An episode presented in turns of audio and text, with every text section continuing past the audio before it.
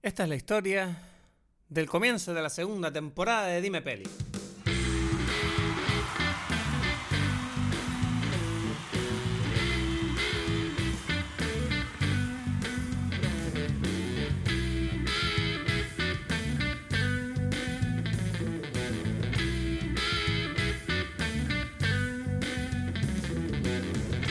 Hola a todos, bienvenidos a Dime Peli. Mi nombre es Cristo Gacielo. Y mi nombre es Edgar Aponte. Ay, Dios, Edgar. Edgar, segunda temporada, estamos de vuelta. Bien. Estoy emocionado. ¿Qué tal? Emocionado, ¿no? Bueno, emocionado. A mí se me olvidó un poquito cómo era esto. Me costó un poco hacer todo el setup y Ya, tal. ¿no? yo Como también. que- O sea, entre que hemos empezado un poquito más tarde por mi culpa, tío. Te pido disculpas, loco, porque estoy un poquito enfermo. Y espero que no se me note en la voz. Estoy haciendo todos los esfuerzos por hablar se nota un poquito, se nota un poquito, pero se puede perdonar. O sea, no creo que nadie se vaya a molestar. Por ese- eso. Bueno, y que sepas que yo ahora mismo tengo mucha tensión, Edgar. Tensión. A ver, tenso no, pero es verdad que tengo un nuevo respeto por este podcast que estamos haciendo tú y yo porque he descubierto en gente en Berlín ahí que me dicen que lo escuchan, ¿sabes? Y es como, ¿what? Bueno, ¿y tú qué pensabas? Y gente de bien, ¿sabes? Gente ¿Cómo interesante. de- La otra gente que tú conoces no es de bien, ¿o qué? No, mis amigos son todos unos desastres ambulantes, ¿sabes? No, tú me presentaste a gente que, que escucha el podcast, que hay parejas ahí que conocen a Keanu Reeves. No sé qué es eso. Bueno, es que el mundito ahí de- del cine en Berlín y tal, ¿sabes? Artistas y cosas. Eso, a eso es lo que te refieres tú. Yo me sentía demasiado moderno ahí contigo. Dije, mierda. Ya, ya, ya. Pero eso es pura apariencia. Después la gente igual va a su casa y se aburre. Me estaba partiendo el culo contigo. Yo decía, ¿pero qué le pasa a esta gente? Yo decía, menos mal que me pinté las uñas. Así por lo menos la gente no me escupe por ser normal, ¿sabes? No sé. Ah, bueno. Eso es lo que ahora ya entiendes porque la gente viene, porque la gente se quiere pintar las uñas, ¿sabes? Sentirse libre. Y eso es lo que te ofrece Berlín. Que eso es un tema, ¿eh, Edgar, lo de las uñas. Tú sabes que, bueno, para el que no lo sepa, yo me estoy pintando las uñas desde hace un par de meses, me estoy pintando las uñas. Porque me gusta. Bueno, empezó como... deja de reírte, hijo de la gran puta, que estoy intentando contarlo. Ok, ok. Bueno, exacto. Vamos a tomar esto en serio. Esto lo explico simplemente para el que no lo sepa. Que yo me empecé a, a pintar las uñas hace un par de meses para dejar de comerme las uñas. Y debo decir que funciona bastante bien. Ah, pero tú a mí no me has dicho esto de para evitar comerte las uñas. Ah, bueno, pero es que yo contigo prefiero ser hipster ahí, ¿sabes? Pero- Es que es súper, o sea, ok, esto tiene como otras dimensiones súper raras. Te explico. Acorde, eh, quiero decir que son un poquito acorde con la película, ¿no? Pega con Evangelion esta historia. Eh, No lo sé. Para Me mí encanta que estés buscando conexiones ya. Pero lo que te quiero decir es que, claro, esto, bueno, esta vaina empezó para dejar de comerme las uñas, pero es verdad que luego como que lo absorbí como, hey, puede que yo, yo soy esta persona ahora. Yo me pinto las uñas y me hace demasiada gracia la, la respuesta de la gente. Ya, ya. Bueno, es que la gente eh, piensa muchas cosas, ¿no? Le da muchas vueltas a la- a la- al asunto, más de lo necesario quizás.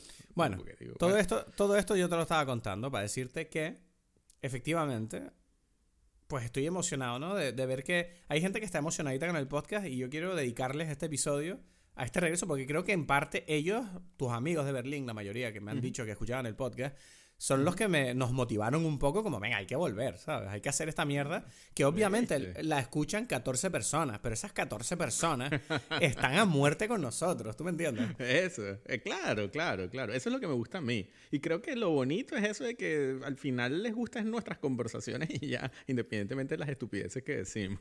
Sí, no sé. o no, sé. quizás no son tan estúpidas. No, no, hay que, no hay que ser, ¿cómo se llama? Rebajarse, porque eso tampoco es necesario. ¿no? tampoco a veces es que es necesario, a veces que no. Somos seres humanos, a veces está bien, a veces está mal. Bueno, así funciona la cosa. Nada, yo voy a, yo voy a abrir mi, mi, mi bebida del día, o sea, no sé, claro, esto Yo es ya sé cuál esto es. no- ¿Cuál, cuál es? ¿Cuál Es es? una. Kirin, es una Kirin. Una Kirin Ichiban. Pero sabes que la cerveza de, de Evangelion no es eh, Kirin. Es otra, que se llama Yebisu. Ah, la Se Yebisu, parece. es verdad. La Yebisu. Pero es una falsa o una de verdad. No, era, era, es de verdad, es de verdad. En algún momento ellos la cambiaron porque dijeron, mira, no podemos estar haciéndole publicidad a esto de gratis. Entonces cambiaron, pero después como que se solucionó y, y siguieron con la, con la de verdad. Claro, depende. En- eso fue en Japón. En otros lados siempre fue Yebisu y ya. Vamos, que el alcoholismo de mm, Misato depende un poco de las necesidades de marketing. Pero es alcoholismo. Bueno, no sé. Sí. Hombre, la tipa, No. la tipa. Hombre, si yo me dedicara a meter a niños en robots para que luchen contra gigantes que intentan destruir la humanidad, pues hombre, yo me bebería una cerveza al final del día de trabajo, te lo digo. Exacto, pero eh, eh, yo no sé, porque a veces se la toma de desayuno también. No. Me quedé con esa duda. No, siempre es después, al final. Siempre es en la cena, es después de. Exacto. Eh. ¿Sabes? Como matamos a un robot, evitamos el fin del mundo y luego nos reímos de que, ay, mira, Shinji salió desnudo del baño.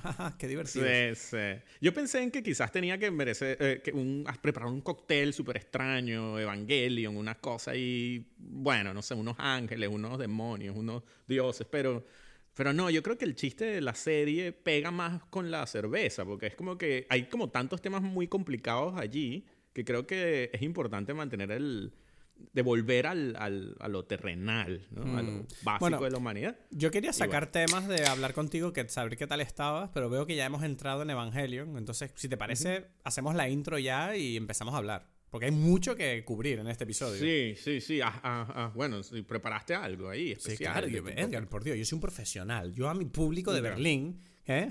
me, debo. O sea, yo estoy aquí preparado. Todo mal técnicamente, pero... Al público de Berlín le gusta tu versión ahí canaria, ¿sabes? Como que, yo sé que...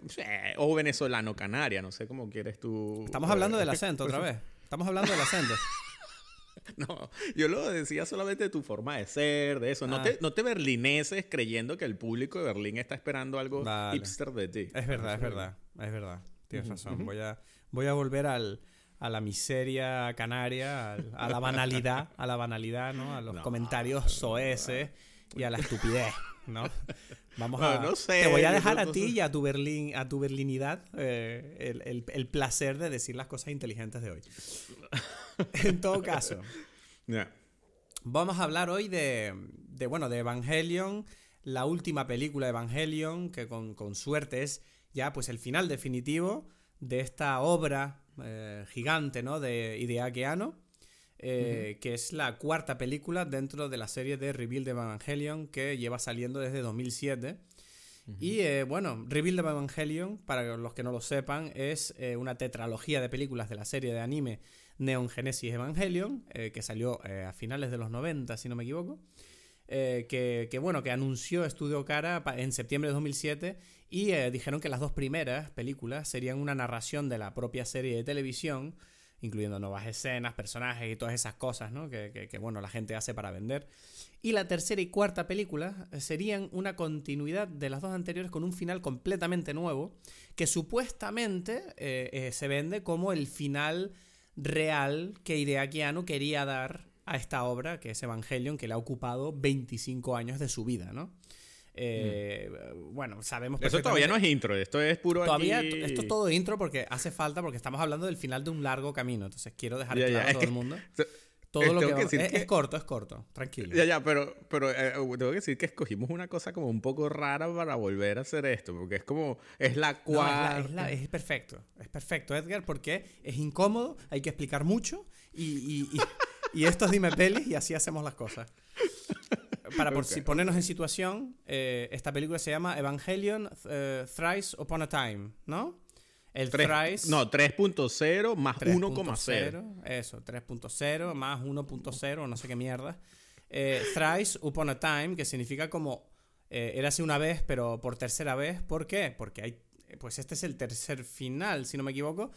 Ya que, bueno, vamos a, establecerlo, si te parece. Primero estuvo la serie de televisión, que a todos nos encantó. Salvo por los dos últimos episodios que fueron una mierda.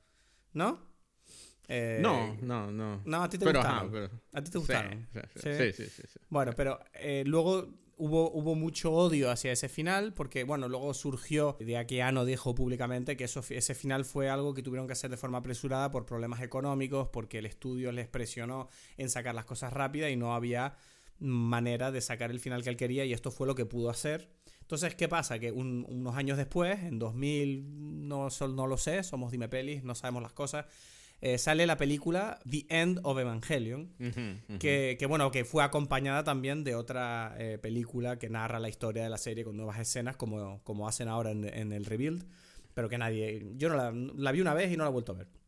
Pero The End of Evangelion, que es la parte nueva, te cuenta el que supuestamente es el final canon de la serie de televisión Eh, lo vi ayer, el, final, el, el The End of Evangelion. Y, y tengo que decir que me encanta. Y luego te diré por qué. Pero me encanta. Y luego, ¿qué pasa? Que, que bueno, The End of Evangelion eh, termina tal. Y unos, unos dos o tres años después surge esta idea, ¿no? De hacer el rebuild de Evangelion. Supuestamente porque Hideaki no sentía que, que la serie y que, que esta película, pues todavía se habían quedado a medio camino con lo que él quería contar. Entonces él saca, anuncia esta, esta serie de películas que, bueno, al principio salieron como cada dos o tres años, pero luego la última, la anterior a esta, salió en 2012. O sea, tardaron casi nueve años en sacar la última. Es el final.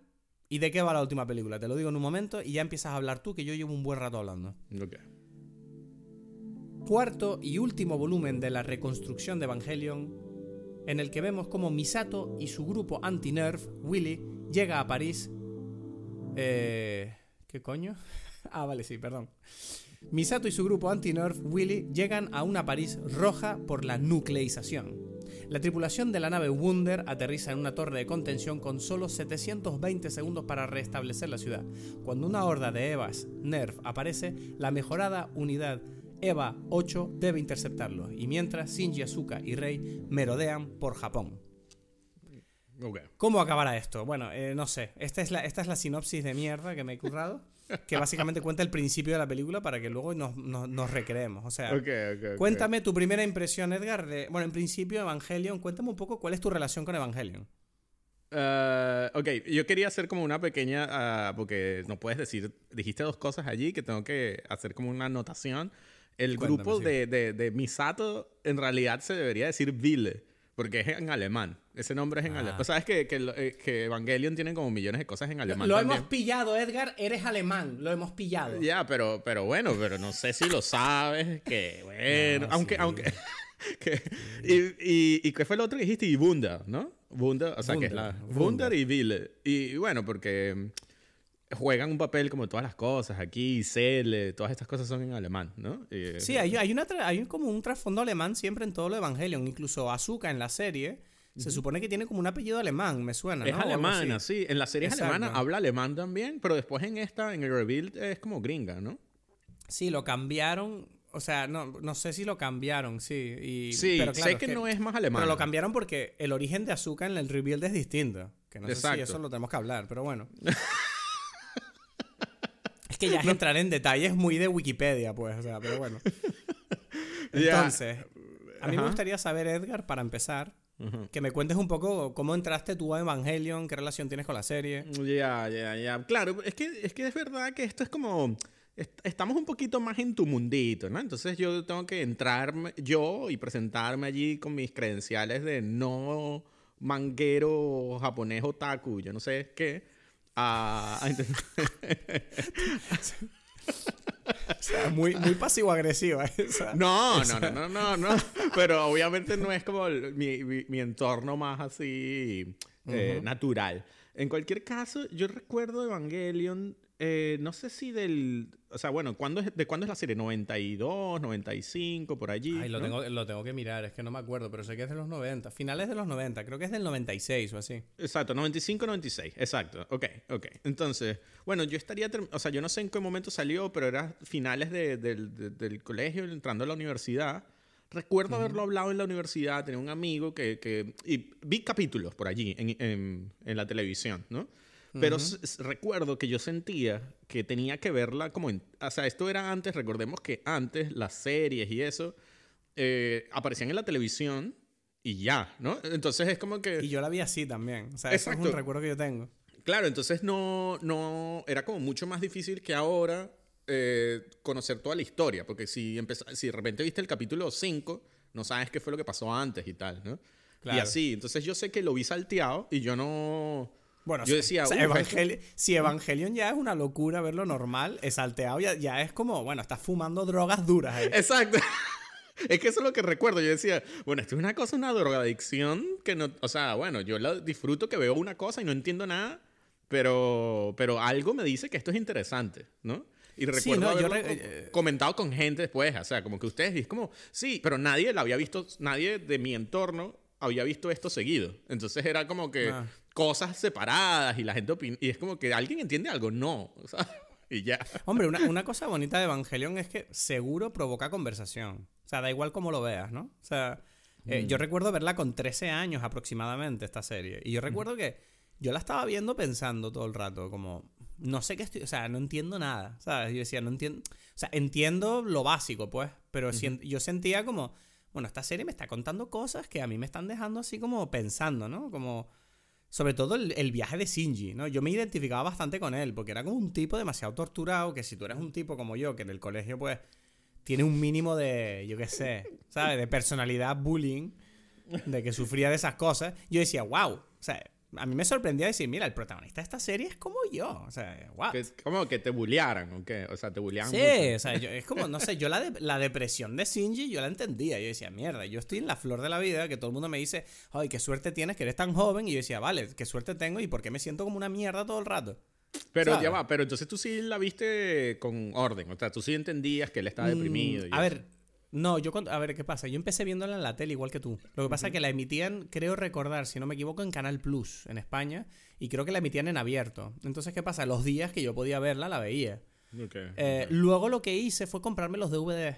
Luego salieron los DVDs, pero no recuerdo si me compré todos los DVDs. Creo que solo me compré como los últimos y, algún, y el The End of Evangelion y cosas así. O sea, no llegué, no, no sé si llegué a ver la serie bien. Luego sé que luego en la universidad y más adelante, es que esta es una serie que he visto varias veces. Entonces, ya se me pierde en la memoria cuántas veces la he visto. Pero luego la serie sí que la vi varias veces y la analicé y la, me la bebí entera y me metí en Wikipedia a leer los detalles, ¿no? Ok, Pero sí que siempre fue una serie que me fascinó. Sobre todo Mm. porque, bueno, es eso, es como una serie que, que, eh, tú imagínate, los niños de los 90, como tú y yo, yo creo que éramos muy, o sea, éramos como presas de estas series que claramente están contando cosas que nosotros es como, wow, o sea, no estaba, o sea, yo vengo aquí de jugar al fútbol y me estás aquí destrozando la vida con, con ideas existenciales, ¿sabes? Ya. Y es como, No, es una cosa... Dime. A, a mí me fascinaba también, no sé- o sea, no sé si las ideas existenciales, que sí, o sea, obviamente estaban allí eso, sino como esa mezcla entre, entre por supuesto, robots, monstruos, eh, religión, o algo que parecía como religión, porque era Sí. como ángeles y cosas, y, y no sé, y como algo psicológico, porque era como, eh, ahí como pasa demasiado tiempo dentro de la cabeza de la gente y lo que ellos piensan y no sé qué. Bueno, y las pausas, ¿sabes? Las pausas que hay en la serie. Tienes, Mm. Hay escenas en la serie que yo recuerdo decir, vale, los animadores no se curraron mucho esto. Porque hay, hay pausas ahí. Bueno, ¿quién no, ¿quién no se acuerda de los grillos, ¿no? En Core Evangelion. Esos Bueno, no. planos de, ¿De de- edificios. Esos coño, yo te digo Evangelion, y a mí lo primero que me viene a la cabeza es un plano de, de un edificio o de una, de, un- de una farola con grillos sonando y un plano ahí de 15 segundos. ¿Ves? No, a mí, a, mí, a mí si me preguntas, a mí me aparece, lo primero que me aparece es uno de estos niños, ya sea Shinji o Rei o este, Azuka, como en, como, no sé, en posición fetal en un, en un plano todo negro, ¿sabes? Sí, ¿no? Algo así. Shinji, Shinji de noche durmiendo escuchando su Wallman, pues. Ya, pero incluso, incluso mi, mi, mi, mi primera visión es una visión que ya es- en sí misma no es del mundo. No sé si me explico. Están como en, en Vale. un espacio vacío. ¿Sabes? Es como que. Eso es lo típico que para mí me venía a la mente de Evangelion. Y, y que tengo que decir que no vi, o sea, nunca vi serio, yo no, no me enteré de nada, o sea, no, nunca, nunca le puse como un orden a esa historia hasta, el, hasta hace como dos años o algo así. El año pasado, probablemente, cuando salió en Netflix, ¿sabes? Y... Claro, es que lo de Netflix ha sido un boom muy grande. O sea, ha habido como un, como un resurgimiento de la moda de Evangelion en base a, a- a- Netflix haberlo publicado en su catálogo. Porque, claro, de hecho hubo, hubo polémicas con la traducción porque hicieron un doblaje nuevo y no sé qué. Y bueno, ahora, claro, creo que le vino muy bien a la serie, sobre todo para el lanzamiento de la última película, porque de repente, ahora es que todo el O sea, tú decías antes Evangelion y es lo que tú decías, ¿no? Que era como esa cosa que veían los otakus. Y bueno, algunas personas y tal. Pero ahora yo siento que Evangelion es como más, más mainstream, ¿no? ¿Me entiendes? Ya, puede ser. Bueno, es que es gracioso que la serie está en Netflix y la película o los reveals son de Amazon, ¿no? Es como una Sí. cosa totalmente streaming, totalmente que curiosamente como dices, como dijiste antes, pega mucho con cómo es Evangelion, ¿no? De, de Sí. esta cosa que se repite, que vuelve a pasar y no vuelve y es como que, que cuando uno tiene que, cuando la gente te pregunta, bueno, ¿qué veo yo? Tengo que verlo, ¿no? Como, bueno, es lo mismo, pero se repite, pero hay que verlo todo, algo así, ¿no? Es como... A ver, eh, aquí planteas una, una pregunta que a mí me parece muy interesante, que es el rollo de, mm, para empezar, el reveal de Evangelion, que es la última obra, ¿no? Estas cuatro películas. Yo siempre que las estaba viendo me preguntaba, ¿pero estas películas funcionan por sí solas? Y mi respuesta después de ver la última película para mí es no. O sea, son películas que están hechas para ser vistas junto con todo lo demás. Exacto. Y hay una parte de mí que piensa.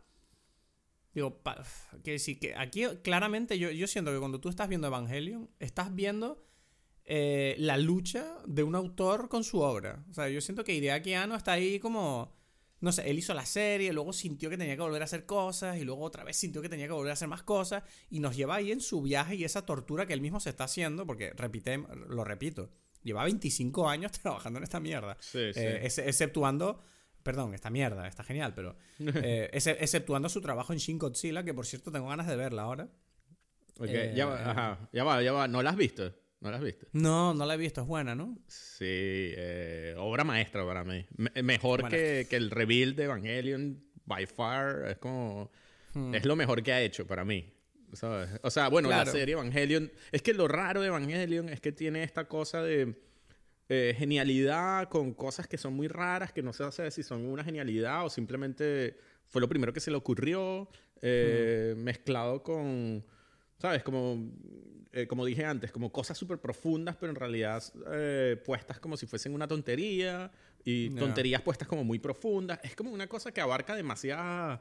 eh, un rango muy grande de emociones, de sentimientos y tal. Claro. Y, Hombre. y, y eso tiene como sus pros y sus contras, ¿no? Como eso de, de por qué tengo que volver a ver esto tres veces, ¿no? La, el Sí. principio de Evangelion, por ejemplo. Es como que, bueno, porque le cambié ahorita las voces y entonces ahora la voz de, de Shinji es otra vez, es distinta porque no es la misma que la otra. Y es, pero, pero si es lo mismo, la misma escena, ¿por qué todo otra vez? No, es, es muy curioso eso, ¿no? De, Hmm. de estas repeticiones raras y...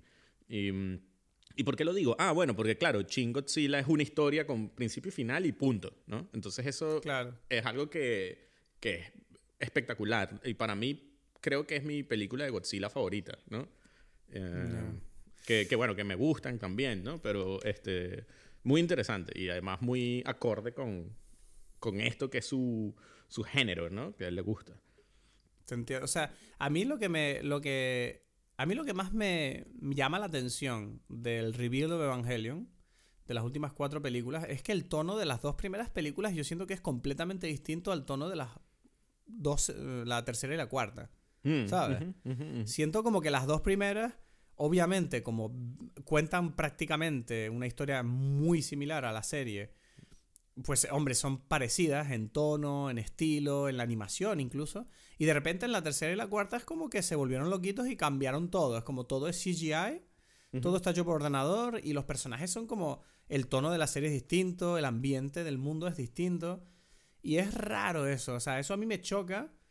Y siento que, mm, que, lo, que lo que más me choca es sobre todo es el hecho de que en las dos primeras, ¿no? Cuando tú ves que Shin- el desarrollo del viaje de Shinji, que bueno, es el protagonista, a pesar de que es más o menos coral el reparto de la serie, pero Ujú. Shinji es como el, el catalizador de toda la historia. Sí.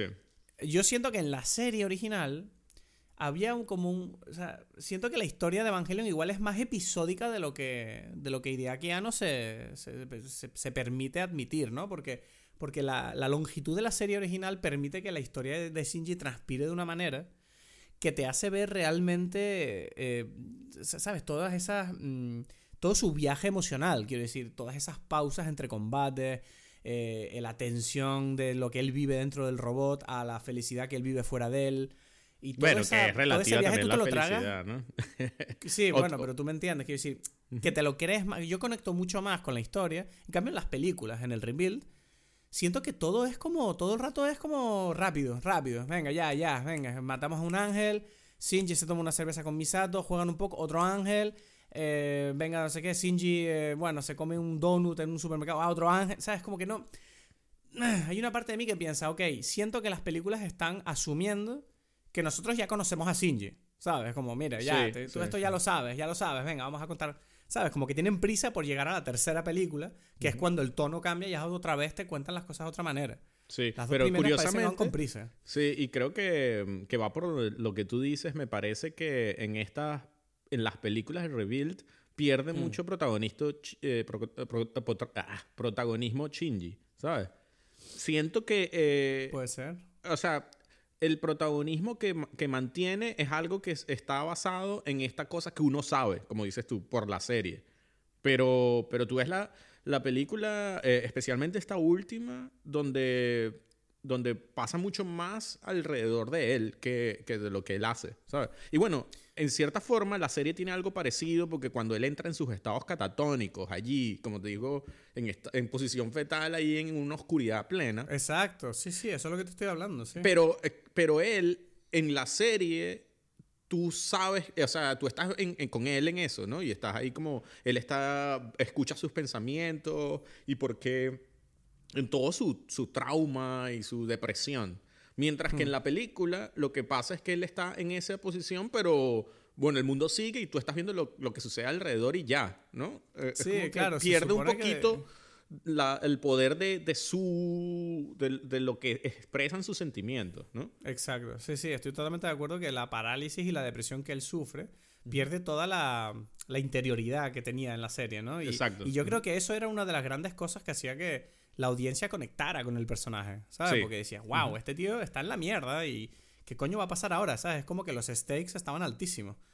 Y, mm, y claro, en las películas nuevas, bueno, no sé, no se entienden. Yo no entiendo, por ejemplo, la relación en los reveals de, la, de, de los compañeros de clase con Shinji. Es como. Son unos tipos que le pegan, luego de repente son amigos de nuevo porque por un momento que viven juntos y luego viven un, un día se van de excursión y ya está. O sea, todo para que en la última película se supone que el reencuentro tiene que ser emocionante. Es como, no, yo no sentía nada por ese reencuentro, ¿sabes? Mm, Salvo por el hecho de que conocía su relación de la serie. Claro. ¿Me entiendes? Sí, sí, es que todo está basado en las emociones de la serie. Hay mucho, mucho peso en lo que uno ya conoce, ¿no? Pero tengo que decir una cosa, ¿eh? A pesar de, de, que, de que estoy diciendo de que del viaje de Shinji está como muy resumido y, y- y la emocionalidad de, de su viaje está como muy reducida, tengo que admitir que en el rebuild yo sí me emocioné con la relación que él establece con Rey, ¿sabes? Cuando él intenta salvarla al final de la segunda película. De la segunda. ¿Sabes? Como- Ujú. Sí, o sea, cuando- la primera Rey que sale en las películas, o sea, eh, bueno, esto no es un spoiler, la tipa fallece, pues. Eh, ella va, Eh, en, en que, ella va, eh, es que estoy un poquito perdido. Estamos hablando de la primera película ahorita, del reveal. ¿ok? No, estamos hablando, o sea, esto pasa en la- al final de la segunda. ¿Tú te acuerdas que al final de la segunda Rey se sacrifica para intentar matar al ángel y él Ah, él la, eh, ra- la rescata allí, sí. Que él se intenta rescatarla, pero que luego en la tercera película descubres que no, no solo no la rescató, sino que destruyó el mundo, pues. Bueno, O sea, eso es que muy un- raro. Eso es muy raro porque en la o sea, a mí me parece muy raro como, como hay como un cambio aquí de, de energía. ¿Sabes? De esto de que tú estás, eh, o sea, tú ves la segunda eh, película y termina en ese momento como ¿qué pasó allí? Me, me- Bueno, hay, hay una escena post créditos que No, no, ya que va, es que, me, entiendo- es que que no salió un- entiendo por qué. quiero decir que me salió un ruido ahí que me mataste los oídos. ¿Qué fue Ah, eso? perdona. No, me soné, perdona. Ah, ok. No, es que ni siquiera sabía qué era. Ajá, estoy eh, no- enfermo, estoy enfermo. No, no, no. Eh, la- el final, a mí me emocionó mucho ese final. Me parece que es como lo mejor del- de, de todos estos reveals. Creo que es ese momento, ¿sabes? Es como, no sé, esa, esa unión de estos dos personajes que tiene mucho sentido, ¿no? Sí, sí, a mí me emocionó muchísimo y me sorprendió que me emocionara, eso es lo que quiero decir. como- Exacto, también. Yeah, ¿sabes? Como en la serie yo recuerdo que no me emocionó tanto, ¿sabes? Y fue como, wow, algo Ya se va. hizo bien aquí. Pero en la serie, ¿qué pasa? En la serie pasa algo parecido. En la serie ella también se muere, pero recuerdo que me lo tomé como más, ¿sabes? Como que no, no sentía ese... Porque yo siento que Shinji se enamora de Rey en las películas. Mm. No, pero es que ya va, pero, pero él no la. En la, segun- en la serie no la rescata, así como esto. No, Esto se muere también, se muere. Ella muere matando, eh, luchando con ese ángel que es como un ser de luz que no sale en las películas. Exacto, y ya, se muere y punto. O sea, lo que quiero decir es que, claro, la, Se muere y luego sale la otra Rey, pues, que luego descubrimos que Rey son clones. y la emoción. Eso, se- eso se entiende en la serie. Sí. Sí, ok. O sea, lo dicen de forma un poquito más velada que en la película, pero sí, se sabe que son clones. Ok, ok. De hecho, la- el cambio con las películas es que en, la- en las películas lo explican más o menos, porque muestran el sitio. Y aparte de eso, ahora lo digo, lo que comentamos antes, es que al final se descubre que Azuka también eran clones. Eran como... O sea, se descubre que estos niños los, los hacían genéticamente predispuestos para pilotar los Evas. Ya va, Azúcar era un, cl- un clon. Sí, se descubre al final de la película cuando sale ese. mm, Cuando ella está como en el último momento. ¿Te acuerdas que sale como una. como un fantasma de Eh, ella? Exacto, que ella dice, este es la original o algo así. Claro, y tú eres de la serie Shikinami, que le dice que ese es el cambio de apellido, que le quitaron el apellido que era antes y ahora le pusieron este Shiki- En vez de Shoryu, le pusieron Shikinami, porque supuestamente es como Ayanami, Shikinami y. ¿Y cuál es el apellido de Shinji? Que no me acuerdo. Eh, y Kari. Ikari. Entonces Ikari, Ayanami, Shikinami, y es como que los que acaban en Nami supuestamente son como clones que hacen los gobiernos para pilotar Evas, algo así, ¿sabes? Es como, bueno, un detalle de mierda que Hideaki Anno metió ahí, que yo creo que personalmente me gustaba más la historia original de, de la niña traumada por el suicidio de su madre. Pero... Que luego descubre que la madre está dentro del Eva, ¿sabes? Ok, ¿ves? Es que yo te quería, o sea, yo no sé hasta qué punto nos interesa a nosotros ahorita en Dime Peli, y, no, y lo digo en serio, no es como siendo sarcástico ni nada, de, de, de entrar, porque yo tengo millones de preguntas que yo sospecho que tú como eso, como el, el El otaku lo El puedes otaku decir, no es un insulto. que se pinta las uñas ahí, ¿sabes? Ahí, ahí. Yo soy muy emo, yo soy muy emo. Exacto. Eh, no sé si, si, nos- si vale la pena meterse en eso o no, porque yo tengo millones Bueno, de preguntas, pero ¿sabes cómo soy yo? Que a mí, Edgar. a mí me da igual. ¿eh? Edgar, yo, yo tengo mi equipo de escalada de datos de Wikipedia aquí listo para escalar aquí contigo. O sea, yo te llevo. Pero bueno, vamos a, vamos a intentar. Vamos a intentar mantener. Pero bueno, este detalle era para contarte esa diferencia, ¿no? De la, de la película con la serie. Ok, pero te que voy a cambia, decir... es que- cambia el origen del personaje. Claro, es, que te voy a decir, ¿sabes lo que yo había entendido? O sea, lo que yo había pensado que era lo que sucedía allí. Es que como, Hmm. como ahí como que se presenta en el reveal de esta, esta noción de que esta historia se repite, ¿sabes? Sí. Yo pensé que eh, lo que estaba pasando allí no era que, que Azuka está viendo un clon, sino que Azuka está viendo como otra versión de otra en- eh, que sucedió en otra historia, ¿no? Porque el mismo... Eso, eso no lo sé. Eso no te puedo decir, la verdad. Porque el mismo Ikari, o sea, o sea, cuando habla con, ¿cómo se llama el otro? Kaworu. El, el, el, el niño este que es como el, el Sí, hijo de los, el del gay. ángel. El gay, pues. El Es- gay. bueno, bueno, que es como... es un, Él es- se pinta las uñas, pero él toca el piano. en esta, antes no lo tocaba, ¿no? Pero él es, ¿qué es lo que es él? O sea, bueno, esto es solamente, él es como un hijo de un ángel o algo así, ¿no? A ver, él es un ángel. Exacto, él O es sea, un- él, es, él es directamente un ángel, ¿vale? Entonces, ¿qué pasa? Que hay un, hay un tema in- interesante con respecto a este personaje porque Kaworu se comporta en, la- en- en las películas como que él sabe lo que pasó ya, como que él se acuerda de la serie. A eso me refiero, exacto. Claro, Eso- él se levanta, tú ves que hay una escena en la segunda película, creo recordar, en la luna, donde él se despierta en un ataúd y tú ves que a su derecha hay, hay como seis ataúdes abiertos y a su derecha hay otros tantos cerrados. En- no, bueno, en la, en, la, en la última película que la volví a ver también sale y es como un círculo de ataúdes que no tiene fin. Era- entonces, que este tipo, supuestamente, toda la película, tú no ves que en, el- en la escena post créditos de la segunda, él dice a, a Shinji, o Shinji, eh, esta vez voy a hacerte feliz. Voy a intentar hacerte feliz. Entonces, claro, es como que él sabe que en, que en The End of Evangelion, que por cierto, tiene un final horrible, ¿sabes? Porque es una, es una, es una reflexión al estado de ánimo de, de Hideaki Anno. O sea, para que nos haga- hagamos una idea, ¿no? Todo el mundo dice, que yo estoy bastante de acuerdo, que Evangelion era como un reflejo del estado de ánimo de, de Hideaki Anno, su creador. Porque este tipo tiene una depresión terrible. Y supuestamente él, eh, toda su depresión la, la escribía a través de Shinji. O sea, to- él es Shinji, en verdad. Claro. Entonces, claro, Cuando, cuando terminó la primera, peli, la primera serie, eh, el final, él estaba en un mal momento y su final era como decir, mira, el mundo se acaba y todo es una mierda. Pero sabes que no estoy igual. nada de acuerdo con eso. Ah, sí. ¿Qué opinas tú entonces? No, Faraday. No, no, no. O sea, estoy totalmente de acuerdo con la cuestión de, de, de- de la depresión de, de, de, de Hideaki Anno y de que Shinji es como su alter ego. Eso está clarísimo. Y incluso esta película lo hace más claro. La, la última, me refiero. Eh, Pero en The End of Evangelion, eh, que me parece que el final no es nada... Bueno, nada es un poco exagerado, pero no es tampoco tan triste como... O sea, la humanidad entera ha desaparecido en un mar rojo. Solo No. quedan dos personas que son eh, Shinji y Asuka. El mundo está destruido y tú crees que eso es un buen final. No, porque manera? no, ya va, ya va, ya va. No está, o sea, vamos a ver. El final de, o sea, vamos a ver, que esto, esto me interesa porque fue lo que yo sentí que, que pasaba. eh, o sea, yo antes creo- no sé hasta qué punto lo había entendido hasta que la última vez que la vi. O sea, todo el plan, ¿no? Se supone, de la serie.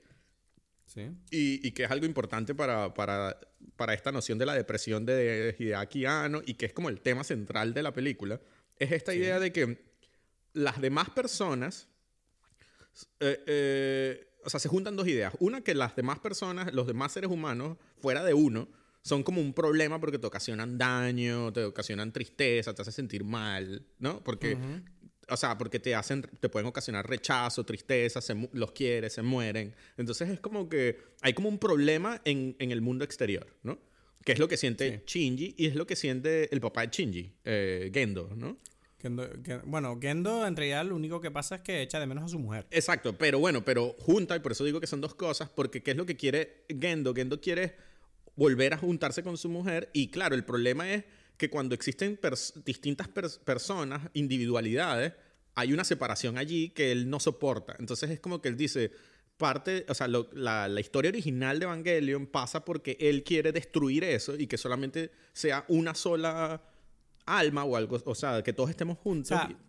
sí, o sea, a Y- ver, lo, lo- lo digo, o sea, el- el- tú te refieres al Instrumentality Project, que se supone que el proyecto ese es como reunir todas las almas humanas en una Y, y- y destruir lo que sería la experiencia eh, confrontacional, es decir, todos Exacto. somos uno, Todos somos uno. nadie está solo Exacto. y nadie se puede hacer daño a nadie. Exacto, exacto, exacto. Entonces, claro. Claro, porque y eso, además, eso es básico. Pero solamente déjame anotar simplemente que básicamente eso es lo que son los otros ángeles, porque ellos lo dicen, que los ángeles eh, son como otras versiones de seres humanos que fueron por otro camino y que están intentando, pues, eh, dominar, ¿no? El planeta de alguna manera. Ya eso no lo entiendo. O sea, esa, esa parte. Eh, nunca lo explican del todo, o sea, Ah, no ok, está todo ok. para entender. Pero Ok, bueno, ok. es una cosa así, Ok, supuestamente. ok. Pero, pero en cualquier caso, o sea, esta idea de que lo que quiere lograr eh, el papá de Shinji es que, se- que suceda esto, ¿no? Y que se junten todas las almas y entonces así él se junta de nuevo con la mamá de Shinji, ¿no? Entonces, vale, entonces, ¿qué, qué opinas de The End of Evangelion, el final? Que ¿Qué al final, al final, él, eh, Shinji, o sea, aprende la lección. Él se da cuenta de que él dice, en realidad esto es una, no es una buena idea, porque, Mm. eh, porque, porque no, o sea, yo Porque lo acepto- bueno viene de sufrir. Exacto, lo bueno viene de, en cierta forma de esta lucha, de esta cosa, de que bueno, yo soy yo y me acepto como soy y tengo que jugar con los demás, ¿no? Entonces él se mantiene libre, o sea, se man- se- él se separa, ¿no? De esto y él rompe esto, él rompe la, la, la unidad. Él rompe, Exacto. entonces él hace que haya Pero el resto de la humanidad sí está unida. Mm, Sí está unida. O sea, ese es el final. no, El final bueno, es que- pero no eso, era- porque Azúcar no. Claro, o sea, porque él se llevó a Azúcar con él de forma egoísta. Ya, pero, pero, pero lo interesa, o sea, pero él entiende eso, él lo aprendió. Entonces hay como que al final de la película queda la idea de que se van a, a- se van a individualizar las personas, ¿sabes? No, lo que, lo, lo que se- o sea, yo lo que entiendo es que ellos son el Adán y Eva que va a reco- supuestamente reconstruir la humanidad. Ajá, exacto. Pero, pero eso no significa que vaya a ser bueno para ellos, porque ellos están en la mierda. De hecho, tú ves el final. Él empieza como a, a ahorcarla. Ella le dice que es un cobarde, el otro se pone a llorar y así se acaba la película. Es como. O sea, tomaste no, una decisión no, no, compulsiva en el final que jodió todo. ¿sabes? no, no, pero ya va, ya va. No, pero es como un chiste porque es como que el- es el- la cuestión de que él acepta de que esta mujer le diga como, mira, tú eres un estúpido que estás aquí llorando, ¿sabes? Es como que ella se está burlando de él. ¿no? Sí, pero tú me, en serio me sigues diciendo que eso es un buen final. No es un buen final cuando toda la humanidad se ha unido y ha desaparecido, ya no están contigo. No, estás porque, solo. no, no, porque... Esa es, eh, la esa es la mayor representación de la depresión que hay. Estás solo en el mundo. No, no está solo. Es que ese es el, el- el- el incluso Yui le dice, mira, todo el mundo va a volver si tú tienes la, la- la- la voluntad, ¿no? Y se despide de él. Entonces eso es porque, eh, eh, o sea, él rompe con eso. Bueno, está en proceso, o sea, al final no te explica, o sea, no, no termina, porque sabemos que Evangelion no es como una cosa, ¿sabes? Ahí donde, ay, todo el mundo aplaude y felices, ¿no? Pero Bueno, es que yo precisamente no sé. O sea, es que. Bueno, es que aquí podríamos discutirlo, entrar en detalles y pelearnos toda la tarde. Pero para mí no es un buen final. O sea, que a pesar de lo que me cuentas. Pero es que cuando, yo, cuando yo- la... yo considero que precisamente el The End of Evangelion es como, mira, la depresión, ese es el rock bottom de su depresión. Que él esté solo y todo el mundo se fue y se fueron juntos. No, porque como, él aprendió. Así acaba. No, porque no, O sea, sí aprendió, pero el, el precio a pagar es demasiado alto. no, porque, porque es que no, porque es como que bueno, empezó la destrucción y él en, en el medio pasa, pero él incluso Sí, pero no salvó a nadie. Él se salvó No, a no, él. Sí, porque se acaba cuando cuando explota la luna negra, ¿sabes? Es que, es que lo digo porque lo estuve viendo y dije, ok, ahí, ahí se rompe todo esto y la gente no, no sé cuánto, de verdad yo no sé cuántas personas, según tú, están o no unidas y separadas. Hombre, yo te digo que con los años que llevo leyendo sobre la película, en ningún sitio he leído otra cosa que no sea que ellos están solos. No, porque. obviamente por la película no te lo dice, pero es, bastante obvio por el hecho de que. No sé, para mí es obvio por el mensaje que, construye alrededor. No, porque es que es lo que digo, es que yo siento que tú no, no sé si está. Porque incluso cuando en, aquí te lo digo, por ejemplo, en, Wikipedia dice. Cuando el, el, cuando el Lilith se disuelve, ¿no? Y, se, llega a la, Tierra, explota la luna negra y se separan las. La, su vez como se separan las, las almas. O sea, ya no están unidas en lo rojo. Eso, eso se ve en la película. Entonces, por eso digo, claro, en la película al final ellos están solos en esta cosa, ¿no? Y es como que eh, ella dice, como que, mira, tú, ¿sabes? Deja la estupidez, ¿sabes? Me vas a estrangular. Bueno, Yui, mira, lo que tú dices, ¿no? Como que Yui le dice a Shinji como que cualquier persona puede volver si tienen la, la voluntad de hacerlo, de volver a constituir su, su, individualidad. Su individualidad exacto. Mm, no sé qué quieres que te diga. Para mí sigue sin ser un buen final. O sea, no es maravilloso. Eh, no, pero es que ya va, nunca dije que es maravilloso. Pero, pero lo que... decir, para mí, es un, para mí es un final deprimente. Sí, bueno, ya hemos hablado en, otros capítulos de Dime Pelis que a ti te deprimen cosas que a mí no me deprimen, pero... pero, lo pero, es que para, pero es que para mí es importante ese tema, porque precisamente el rebuild es como el deseo de Idiakiano de, de solucionar ese final deprimente, porque él ha llegado a un punto en su vida en el que se da cuenta como, mira, no, esta no es el fin, esto no puede ser el final, ¿sabes? El final tiene que ser otro y por eso en esta nueva película el final es feliz. Es como, mira, este, tipo, o sea, al final le da una salida a la serie que es como un closure ahí emocional de, mira, eh, Shinji va a ser feliz en el, mundo que tú conoces. No, pero es Porque, que... claro, la... Sí, pero, pero es que cambia, cambia ya, en, ya en esta serie, en esta película, no hay este, o sea, no, no, este final no pasa por el tema de que las almas se unen. Y eso ya cambia para mí. No, te he entendido. Tú dices que en la última película. No, no pasa. Las almas se unen. No, no pasa por esto. O sea, por eso es que es totalmente distinto. Porque no. O sea, no pasa por esta conversación de, de, lo de las. Sí pasa porque Gendo lo dice, la menciona, pero no es lo que está sucediendo en el mundo. O sea, eh, o sea el plan de Gendo no está pasando. O sea, no, no, es el, no es exactamente el mismo. ¿Sabes? El mar rojo no es que las almas se unen. Entonces, eso para mí cambia, y, tengo que decir que así como para mí, o sea, yo pensaba que había entendido el final de, de, del de The End of Evangelion, no entiendo el final de, de Rebuild. No, o sea, es como que... No entiendes. Mm, yo más o menos lo entiendo. Sí, pero más o menos. O sea, en lo que digo, pero es que tampoco. Es que yo siento que en realidad, ¿sabes qué pasa? Que Evangelion, sobre todo las últimas pelis, yo creo que llegan a un punto en el que lo importante no es que entiendas todos los detalles, sino que entiendas las sensaciones, ¿no? Entonces, si vamos a hablar del final de la peli, que es lo más heavy, eh, a ver, yo tengo apuntes aquí, porque, uff, o sea, madre mía. Em, ya va, ya va. Ok, si quieres, ve, ve, ve, leyendo los apuntes que yo voy a ir sirviéndome una cerveza, ya va. Bueno, sírvete la Bueno, ¿me estás escuchando? Sí, sí, te estoy escuchando. Es que eso, eso suena... Bueno, tú ponte a hablar, que yo ya luego vengo y no me tengo que comer el tostón. Eh, a, ver, yo, a ver, yo lo que siento es, como te decía antes, yo siento que Ideaquiano siente mucha culpabilidad por eh, el final de la serie original. Eh, sobre todo por, el, por la forma en que acaba, como yo te digo, en The End of Evangelion. Y claro, cuando tú avanzas en la vida, yo siento que él se va haciendo mayor y es fácil en esos momentos dejar atrás como el, la rabia, el rencor eh, y, y, verlo como algo más trivial. Entonces, claro, este instinto eh, de querer eh, no dejar a Shinji en esa playa roja, abandonados, ¿no? Es lo, que, es lo que yo creo que a él le hace que quiero rescatarlo. Entonces, por eso él intenta reescribir la historia. Y lo curioso es que este rebuild ha sido como un camino bastante duro para llegar a ese final. Y digo duro porque obviamente estas pelis, como hemos comentado hasta ahora, no son perfectas, tienen problemas bastante graves por el hecho de que no funcionan por sí solas, que ese es un tema que yo creo que está intrínseco en la propia película por la figura de Kaworu, que es el que claramente parece que tiene muy claro que no es la primera vez que esta historia se cuenta, ¿sabes? Y él de hecho parece que sabe lo que pasó. Entonces, ¿qué pasa? Que mm, a mí hay, una cosa de, este, de esta nueva película que me preocupa, o sea, que me preocupa, que no me gusta, y al mismo tiempo sí. O sea, lo que no me gusta es que el, motivo por el que el final original de The End of Evangelion era tan catártico, ¿sabes? A pesar de toda la introspección que falta que hemos estado diciendo. Eh, yo siento que era, era así por, precisamente porque era la reacción del hijo luchando contra su padre, que era un loco de mierda. O sea, era un loco que. Era un tipo que solo quería volver con su mujer al precio que fuera, aunque sea pisoteando el producto de esa relación.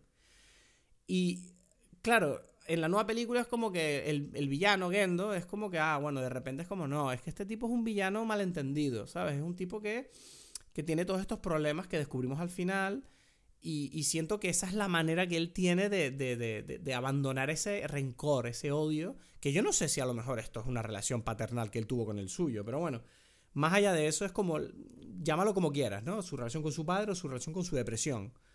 De dejarla ir y de simplemente explicar por qué él es así. Ay, el pobre es que él es así porque tuvo estos problemas, porque perdió a su mujer, él nunca tuvo a nadie, de repente tuvo a alguien y ya la perdió, entonces él volvió a caer en el agujero más absoluto. Y claro, es la manera que él tiene de romper ese ciclo, ¿no? Ese ciclo de depresión, rabia, llámalo como quieras. Y además lo hace desconstruyendo la propia serie. Es decir, porque eh, al final de la película, tú ya ves claramente que la lucha de Shinji contra Gendo se vuelve, la serie se vuelve completamente meta, ¿no? Es como que está referenciando los escenarios míticos de la serie y tal. Y es como que los propios personajes están deshaciendo la serie diciendo, ok, esto se tiene que acabar, este ciclo de odio y de tristeza como sea. Y la única forma de hacerlo es destruir Evangelion. Hay que destruir Evangelion. Entonces, por eso al final tú tienes a. Bueno, ese final en el que Shinji de repente aparece en un mundo que es normal, sin Evangelions. Que es como, yo creo, un reflejo de Hideaki Anno soltando por fin su obra. Es como su vida ya no hay Evangelion, ya no va a trabajar en esa mierda. Y es como que Shinji de repente pues vive en el mundo normal como tú y yo, que es Hideaki Anno, que has dicho, mire, ya se acabó Evangelion, voy a vivir mi vida, ¿sabes? Exacto. Y, por lo menos estos personajes los dejo en un lugar que yo sé que están felices y yo quiero ser feliz también. Y entonces eso es lo que yo entendí un poco de la serie. Sí, como que no eh, hace falta... Sí, o sea, lo que quiero decir, estoy de acuerdo con... sí, eso lo entendí, ¿no? Eso, eso se entiende. Pero mm, digamos, eh, bueno, de la película te refieres, ¿no? Exacto, de, esta... Sí. Exacto. Claro, claro, perdona, un último detalle que quería decir. Todo esto que te acabo de decir es lo que a mí me hace sentir que las películas, hombre, a mí me gustan, pero no creo que sean buenas por el hecho de que son tan meta. Es decir, funcionan demasiado, o sea, necesitan demasiado que tú hayas visto todo, ¿sabes? Para poder estar bañado en esta historia y sentir esa emoción al final. Porque si tú las ves, si tú, lo solo, si tú solo ves las últimas cuatro películas, tú dices, ¿qué coño fue? O sea, esto no sé qué fue, pero mierda, esta droga es buena, ¿sabes? No, no sé. no, una cosa ahí rara. Sí, no, no. Para mí, estas últimas cuatro películas eh, eh, en sí mismas no, no tienen ningún sentido, ¿no? Mm. Y, mm, o tienen un sentido ahí como medio, no sé, como medio superficial, digamos. O sea, mm. solamente puedes sentirlo si está basado en lo otro. Y, y sí, estoy de acuerdo también. O sea, eso, eso que tú lo expresaste perfectamente, creo. No hay como que más que, que aclarar allí. Pero em, creo que Ah, no, sé cómo explicarlo, que la serie, o sea, que la película, al final, esta cosa, la, la, historia de lo que sucede en la película, en algún momento cambia. Esa es la, la sensación que yo tengo. Es como que, bueno, están pasando unas cosas y de repente ya es como, ay, ¿saben qué? Vamos a vivir sin Evas y tal, bueno, chao, y vamos a matar a todos los Evas. Y entonces ya soy feliz porque me salí. Y es como, ok, ¿qué, qué, qué pasaba en la película? Porque no, o sea, ¿qué tiene que ver esto con la película? No lo sé. No sé si me explico. Claro, claro, es que ahí es donde te digo que que es demasiado meta la, la, propia serie, porque es como que pareciera que la serie está como tomando las noticias de fuera del mundo de la serie, ¿sabes? claro, pero, pero pasan como, al final. No sé si me entiendes, es como que... ¿Te refieres como a las dos últimas películas?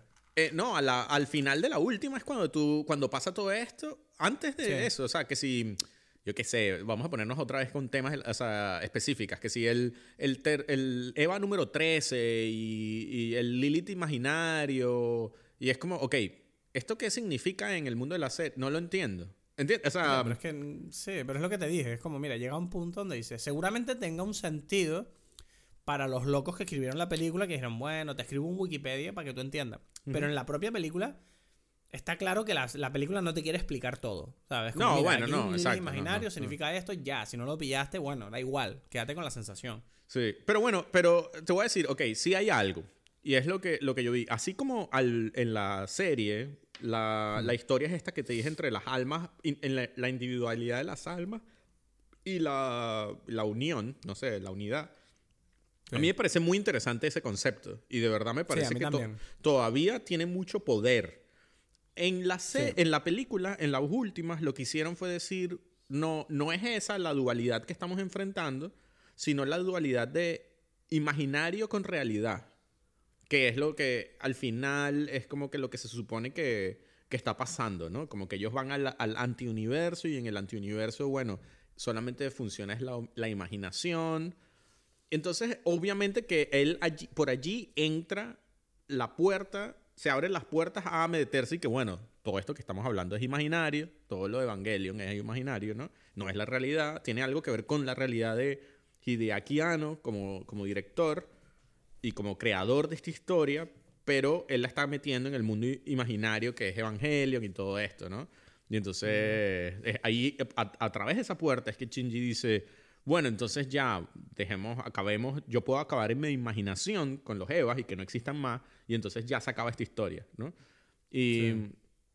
y bueno, mm, más o menos tiene sentido, pero de alguna forma parece como medio sacado así, como medio Deus ex, Sí. ex máquina, ¿no? Es como que, bueno, Sí. ya, esta es mi, mi solución ahora después de, de tanto tiempo. Pero, ¿sabes qué pasa? Que, precisamente yo siento, es lo que tú dices, tío, yo siento que esta película y, la, la- y el rebuild en general están, están, no están bien. O sea, que decir, no, no, No. son una obra cinematográfica que está a la altura, yo creo, además de la calidad que tiene Ano como cineasta, porque tú mismo dijiste Shin Godzilla, eh, la dirigió él y es increíble. Es sea, y como que increíble. este tipo... Y este tipo pareciera que es como que Evangelion se convirtió para él en una tortura que no sabía ya cómo manejar, tenía demasiadas cosas. Y es como que, bueno, él decidió pues romper por lo sano al final, ¿no? Decir, mira, el as- ¿sabes? La propia serie se desconstruye y yo la mato la serie. Ya. Y que es Y- y- interesante y te- porque, como tú mismo estás diciendo lo de estas, de estas, estas historias y tal, que incluso, porque volví a ver, y tú también hablamos de esto de The End of Evangelion, eh, la película, cuando la volví a ver, me gusta mucho más visualmente. O sea, of Evangelion, estas nuevas, el CGI es como feo. es bueno, una mierda, es una mierda. O sea, es- por es- Dios. Es feo. O sea, yo ayer estaba viendo, yo estaba viendo ayer The End of Evangelion y no paraba de pensar, la animación es increíble, Es pero no solo la animación, sino la cinematografía, Exacto, es decir, exacto. los planos, Ajá, los ajá. movimientos. Tú, tú sientes como que cada golpe de Evangelion tiene un peso increíble Ajá. cuando ella lucha contra los Evas industriales. Sí. O sea, cómo, cómo el Eva se mueve levantando esas cosas gigantes. y cuando ella. Y bueno, y el plano icónico del, del Eva 02 levantando el barco, Ajá. que le tiran misiles y se ven los misiles como líneas en el aire. Es todo tan artísticamente poderoso sí. Que, que- que no tiene nada que ver con estos combates ahí en- hechos por ordenador que tienen miles de enemigos que mueren en un segundo que no tienen ningún eh, significado. Horrible, ¿no? Que no tiene Horrible ningún peso, ninguna... Ningún peso, Ajá. ¿sabes? Es como, no sé. Entonces, a mí me daba pena eso, que digo, joder, parece mentira cómo en el mundo de la animación cuesta tanto mantener el nivel, porque eh, lo sigo pensando, o sea, hay las películas que de verdad marcan, siempre son las que están bien hechas, y tú te das cuenta que a día de hoy, o sea, han pasado, por ejemplo, ¿cuánto ha pasado? 30 años desde Akira. De- Y, y- sí. y Akira, tú la, si, si Akira se estrenaba hoy, la gente fliparía igualmente. ¿Sabes? No ha envejecido nada a nivel de calidad. Y Mm. es como que, en cambio, tú miras una animación, una película de animación, incluso japonesa, me atrevo a decir, de hoy en día, y la mayoría son como, bueno, la animación están como cortando costes, ¿sabes? Como, mira, no se pueden volver loquitos con la animación porque es caro. Claro. Pero y es, es, que como, no sé, me da pena que tiren al ordenador tanto, porque al principio yo no lo notaba, Ujú. ¿sabes? Yo al principio decía, ah, mira, los Evas se mueven espectaculares en la tercera película. Ajá. Luego me di cuenta que eran ordenador, que, que está suficientemente escondido como para que no se note. Ujú. Pero ya la, la cuarta película es como que se volvieron locos. No, ¿sabes? pero, Fue- pero sí, o sea, sí es verdad que, que sabemos, por ejemplo, que el peor momento, pero es a propósito, pero eso no, creo que en este caso Sí. no lo hace mejor, que es la pelea sí, entre, sí. entre Shinji y el papá, ¿no? Sí, esa pelea ahí de, de- de- de- que parece hecho con una Game Boy, ¿sabes? La-. Un ordenador de mierda. Que decías, ¿qué es esto? Ah, vale, te estamos contando la desconstrucción de la serie. Vale, ya, pero, Pero- mierda, anímame esa, anímame esa mierda. O, exacto, házmelo más, a- o, o, o, o, o- o po- o no sé, ponlo un Más poquito- descarado. Exacto, exagéralo un poquito más. Está justo en ese momento donde... donde Es incómodo. Es, incómodo, es demasiado... No, ni siquiera es feo, es feo y ya. Sí, ¿no? Como- es feo, no, tiene, no, no, no causa ningún tipo de sensación. ¿sabes? Porque, Como, porque sí. tanto en la primera serie yo recuerdo que a mí me gustó mucho, que lo hablamos, o sea, lo, lo dijimos antes, lo de los dos, los dos últimos capítulos, que tú dijiste que, bueno, la gente dicen que son malos o lo que sea. Los dos últimos capítulos de la serie son dibujos a lápiz, ¿sabes? Exacto. Sí, sí, la anima- una animación de mierda, pero precisamente por lo que te decía, que tuvieron problemas y dijeron, bueno, la solución que podemos hacer es hacer un episodio que es así. Pero- Que lo podemos hacer rápido. Sí, pero, pero igual tiene. Por eso es que pega. O sea, sabemos que, que Ano tenía esto.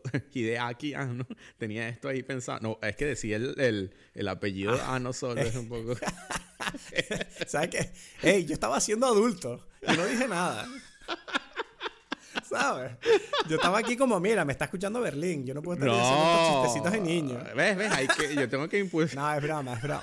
Pero, pero llevo pensándolo todo el puto episodio.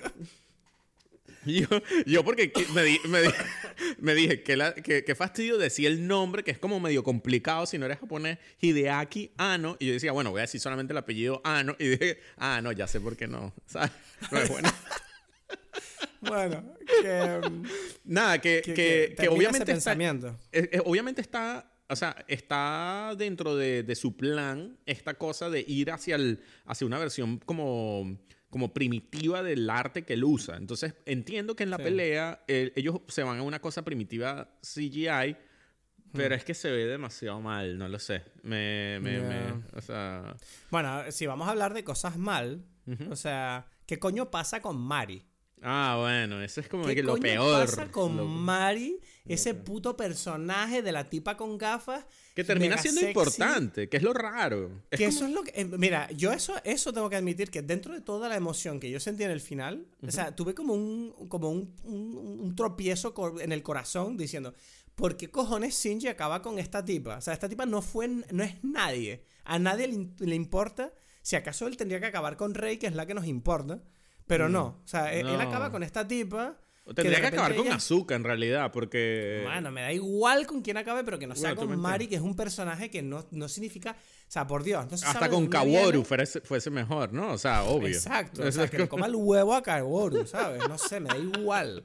Mm, Pero qué mierda es esto. Que encima le dice como, ah, las tetas gordas de, de Mari. Ay, tus tetas gordas, ¿sabes? Y se van a ir corriendo con la tipa y es como. ¿Esto, ¿Pero qué? O sea, que además se supone que de repente le hacen a Mari para añadir insulto. Es como que supuestamente su apellido es Iscariote. Ah, y la eso, tipa es. eso es muy eso, raro. eso es como. ah, esos son detalles de mierda que van lanzando como para hacer medio shock value. O sea, como, Eso fue ah, lo de la peor, porque eso no, eso no significa nada.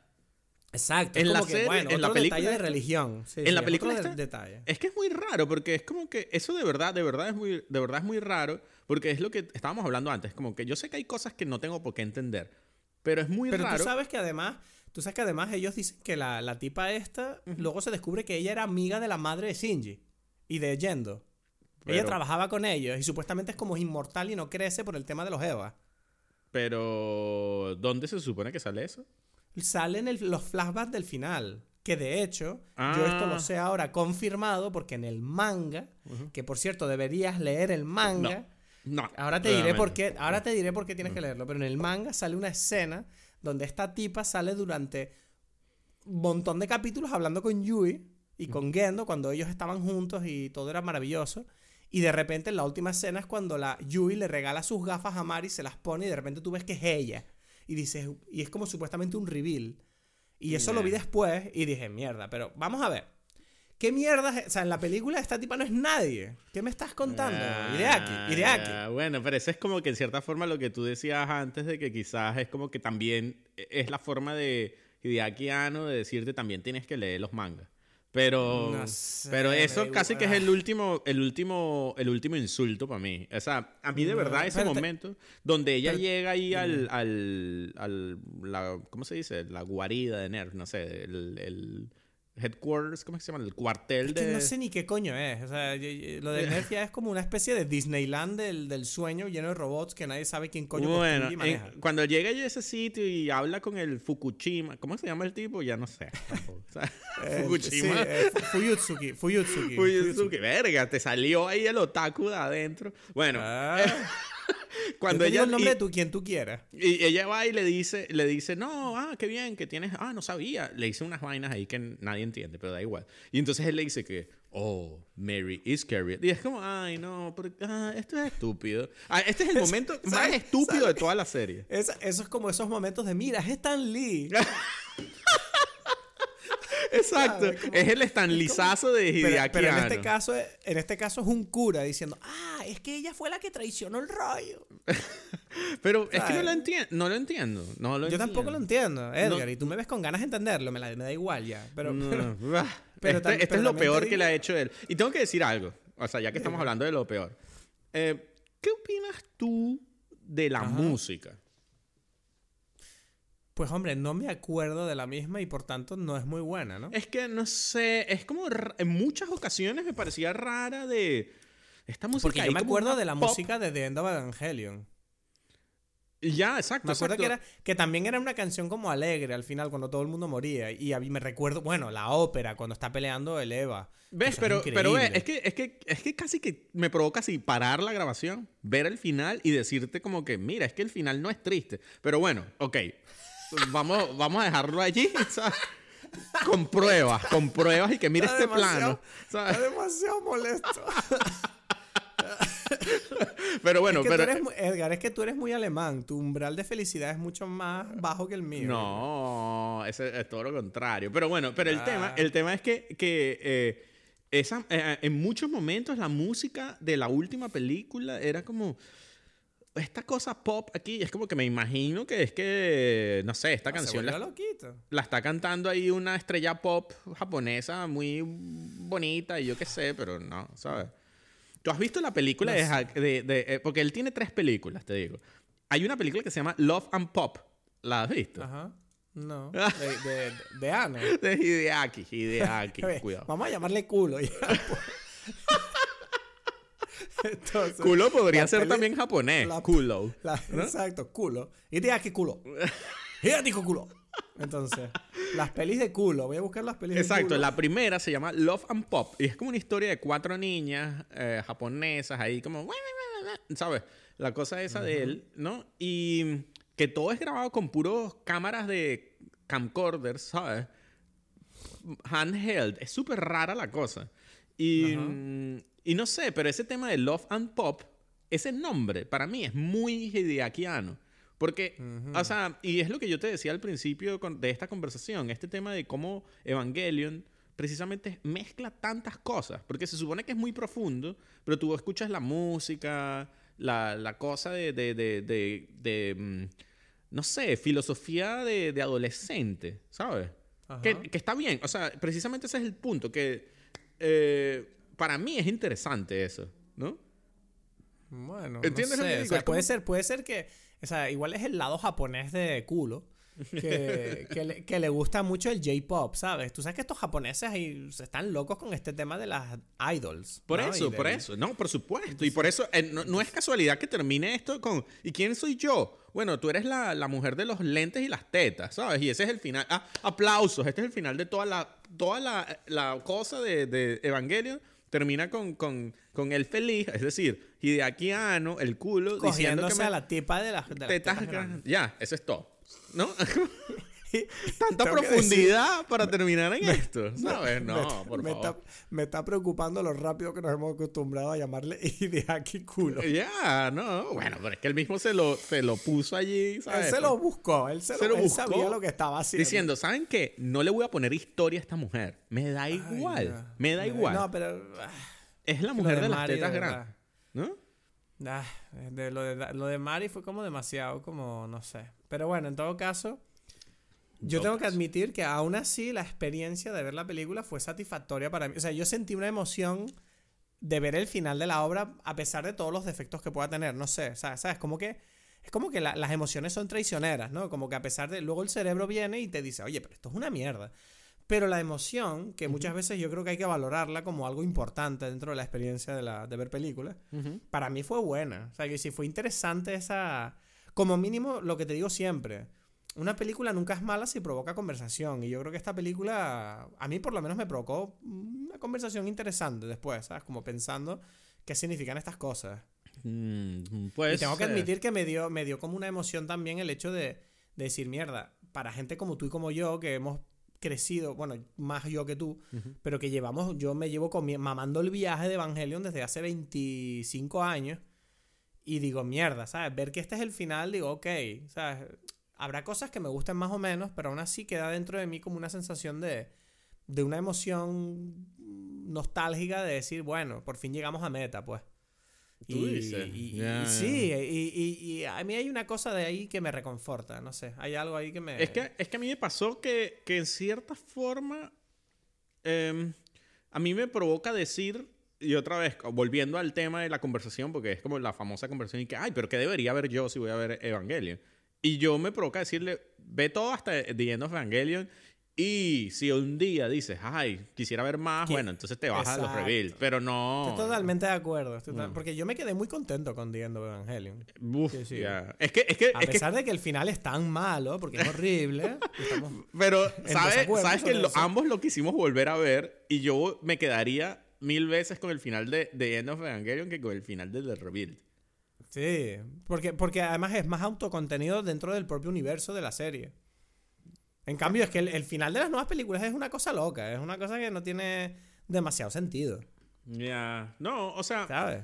A mí me gusta, pero es que ves, es que ahorita que lo, hablamos de lo, mal que se ve cuando ellos vuelven, o sea, porque es interesante cómo es el proceso de, ir desde, desde la tecnología de animación que está al principio de la serie, se va disminuyendo, disminuyendo, disminuyendo, hasta que casi está otra vez a lápiz.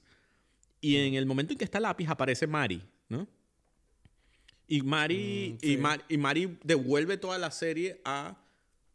Y no termina en el CGI, sino que se vuelve en el mundo real. La, película termina en el mundo real.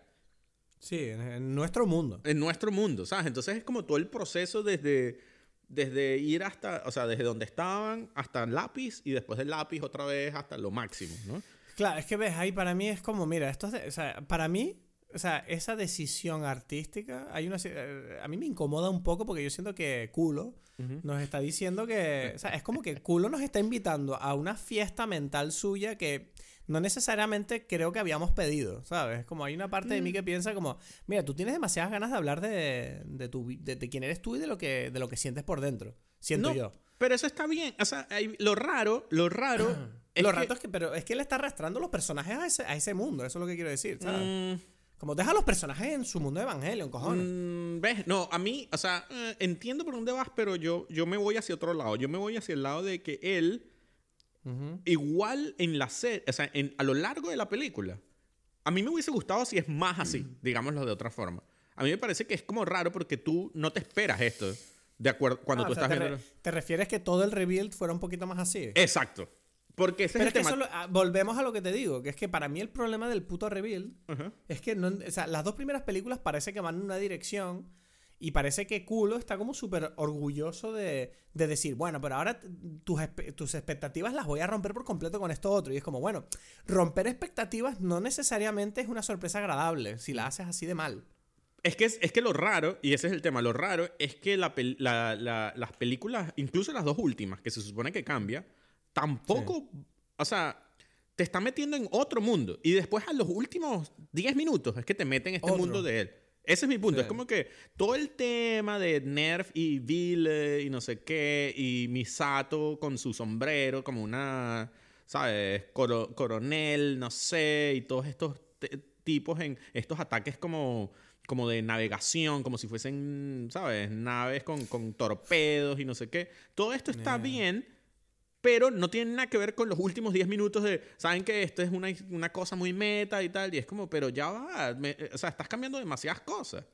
Eso es lo que quiero decir. Es como que, como que, a mí me hubiese gustado más, porque siento que la primera, la serie y The End of Evangelion son muy personales en el mundo, a pesar, o sea, utilizando la simbología de la serie. Entonces es como que por un momento, en los Rebuild, se quitó eso y por un momento era como que no, esto es una historia de unos evangelios, de unos, unos robots y unos, y unos monstruos y de repente es como, eh, pero era mentira, era de esto y es como, pero ya va, trabajaste demasiado en estas películas para cambiarme del mood y me lo vuelves a meter en los últimos 10 minutos y me siento como un poco raro, ¿sabes? Para mí, que no, creo que no terminé de expresar, es que él siento que pasa mucho tiempo no haciendo lo que él le da la gana, sino haciendo lo que se supone que quiere el público. ¿Y tú crees que por eso quiere reescribir la historia todo el rato? Sí, es que es como que eh, mucho del tercero y cuarto capítulo de este reveal, de estas películas, es como mucho, muy peleas de robots. Aquí, vamos a poner No, todo lo la que tú quieras. tercera no tiene casi. La tercera es el, el gilipollas de Shinji tocando el piano. Hasta el final, que por fin hay una peleita ahí tonta encima de un montón de calaveras, que es estúpida. Mm, mm, No hay mm. mucho combate en la tercera. te estás- te estás- O sea, hay combate al principio y luego al Bueno, final. no pero sé, yo- entonces... Toda la película es Shinji llorando. O sea, ahí solo en su habitación en ese nerf de mierda que nadie entiende. Hmm, hmm, hmm. Pero bueno, y, ahora, y ahora yo estoy ya también perdido y ya no sé qué es lo que sí, es. sí. O sea, bueno, bienvenido a Evangelion. ¿Sabes? Eso es. ves, Ahora estás en Evangelion. Ya, ya, yo ya no sé. Por eso, por eso yo te lo digo de verdad y se lo, te lo digo a ti y se lo digo a la gente que nos está escuchando. Si tú quieres ver Evangelion, no te compliques la vida. Mírate la serie original y mírate The End of Evangelion. Y con eso ya tienes una experiencia, yo creo, bastante gratificante. Las Sí. nuevas pelis, como tú dices, pues mira, si tienes ganas ahí de ver más Evangelion, pero que no necesariamente sea necesario, pues. No, exacto. No, es como una, una- un cuentito Bueno, ahí. entonces- Es, como, es, como un, es como un remix. Vamos a ver. Oye, tú te, remix. te- te- pero Edgar, tú te puedes creer que yo iba, yo entraba preparado a decirte que esta película me gustaba y en esta conversación me he dado cuenta de que tampoco me gusta tanto.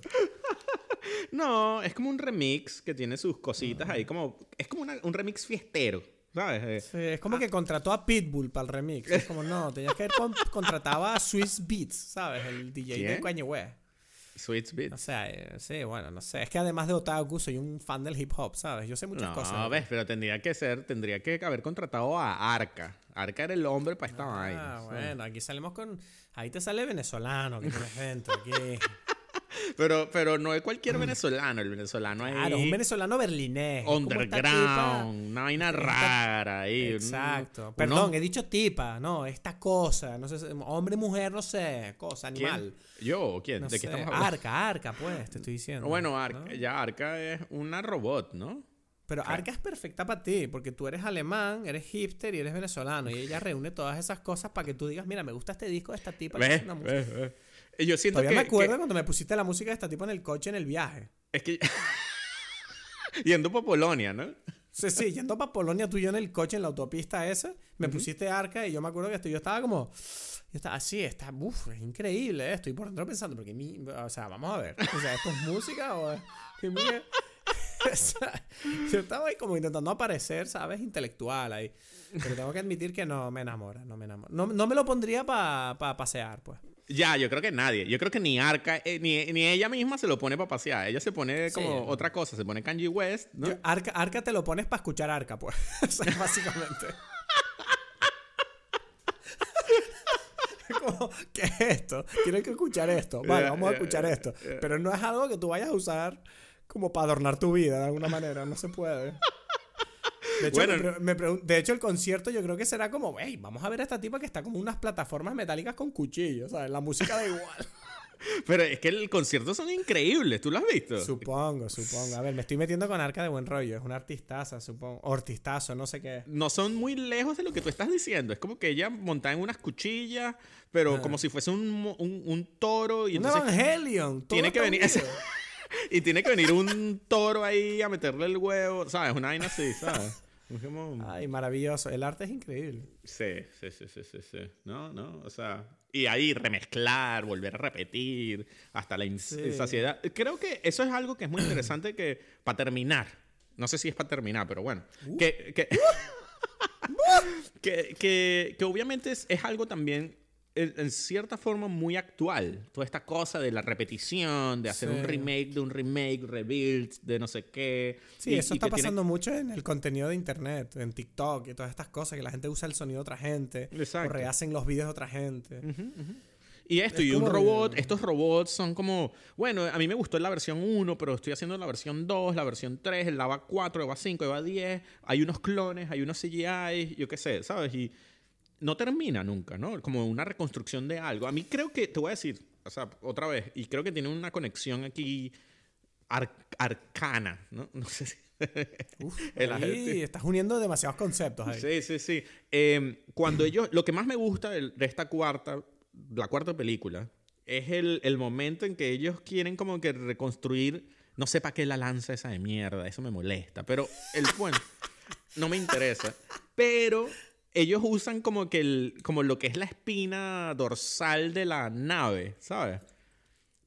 Sí, Y ellos hacen como una- supuestamente, Ell- eh, sí. No lo expliques, no lo expliques porque, porque- La pereza se adueña de nosotros. Sí. No, pero, pero la emoción, como tú mismo dijiste, que es lo importante, es esta cosa donde tú ves como ellos y pareciera que en efecto están como en la columna de un, de un ser súper gigante, ¿no? O sea, pero, pero es Ajá. todo mecánico, em, con, como que si tuviese una vida mecánica mm, adicional, no sé. Y entonces ellos sacan esta columna vertebral y la médula interna toda roja y sangre y no sé, eso me parece Bueno, genial. bueno, bueno, bueno. reco- eh, una cosa, tú sabes que en, to- en todas las pelis de Evangelion al final siempre sale una rey gigante. Por Dios, la rey gigante del rebuild. Qué desastre de, de CGI de mierda es ese. Ya, no. Por Dios. Por, o sea, bueno, en realidad, ¿sabes qué pasa? Que empecé este comentario pensando que había algo que contar, pero en realidad me he dado cuenta que simplemente era para cagarme en la película. Bien, Eh, bien, me gusta. Hay que decir. Muy esto. mal, muy mal. Es que se veía muy feo. nah, O sea, de- Se veía feo. te querías hacer algo bonito y se supone que es la mamá y de repente es un ser ahí horrible. No. Hay un complejo de Edipo fuerte en esta serie.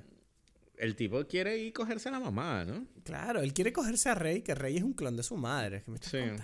Sí, sí, sí. Y bueno, y, Ah. y la madre termina en esta película específicamente diciendo que le gusta el hijo, pues. Ya, no sé. Pero luego sale la Mari con las tetas gordas y ya como, miren. Ay, Dios. Y Azúcar, pero bueno, parece Y que. yo Azuka, sí- bueno, tú viste que en el final Azuka está ahí con Kaworu en el andén de enfrente. No, con Ken- Ken- Kensuku, Kensoku. ¿Qué habla? No, Kensuke no. Azuka está con Kaworu en el mundo real. En la película está con Kensuke o algo así. No sé si... Mm. Esa, ¿ves? esa relación nunca la explican porque luego se ve que Mari está como con una relación medio romántica con ella también. Hay una cosa rara con Mari, que es como, vamos a darle a los otakus aquí cosas para masturbarse, ¿no? Ahora, bien, ves que dijiste esto. Otra cosa interesante. The End of Evangelion, la escena donde Azuka está ahí Está inconsciente. hospital. Está Ah, inconsciente. Y él se masturba ahí enfrente de ella. Eso no jamás hubiese aparecido en ningún reveal. Y eso es lo mejor que puede pasar en una cosa como Es que of Evangelion. yo te lo iba a decir, es la cosa más humana y real que, me, que, que he visto yo en, en animación en mucho tiempo. Es que no sucede. Es que por eso es tan superior. Esa escena y la otra escena es eh, la muerte de, de Misato. En Oh, The- en casi Evangelion. Que no, pero lo peor de todo es que. Exacto, y lo peor de todo es que ella ahí le dice algo así, o sea, como que lo seduce, como que vamos Sí, a tener sí, sexo sí, tú y yo. Que otra vez, esta es la segunda, la Rey es la madre, pero Misato viene No, siendo no, como no, la madre. Misato, Misato, sí, sí. La ¿Y madre. qué es lo que le dice Edgar? Dilo, dilo. Le dice ahí como que, bueno, tú vuelves aquí, tú salvas el mundo y tenemos ahí sexo tú y yo. No, no le dice eso. La frase es, así besan los adultos. Y es como... Madre mía. Qué era cosa como tan mis- loca, sí. Misato ahí y muriéndose la pobre. Ay, Y muri- qué duro. Imagínate, esta mujer está diciendo eso Imagínate, la tipa muriendo. se está muriendo y tiene tiempo para ponerse Bueno, pero sexy. es, un, es una muerte cosa. sexy. Sí, pero para pa, pa, pa emocionarlo a Shinji. O sea, bueno, Sí, sí. es muy interesante. Por eso digo, eso. Es verdad que es, es raro. O sea, es que The End of Evangelion, de verdad, a mí me parece increíble por las sensaciones que produce. Es, es muy. O sea, no hay nada. Yo siento que no. De hecho, Sí. este episodio va sobre The End of Evangelion, que esa peli es buena. o sea, o sea, ay, Dios. Bueno, nuestra recomendación es que vean esa película si se aburren, porque es increíble.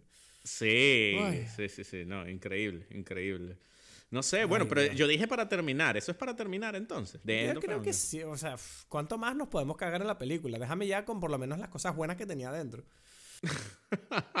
¿Alguna recomendación para terminar el episodio de este regreso de la segunda temporada? Ay, mierda, no estaba preparado para este momento. O sea, hay que. No te preocupes, Edgar, no te preocupes, no pasa nada. Ok, ok. Pero te las digo, te las digo. No, dime una peli, no, no digas, varias, tiene que ser una.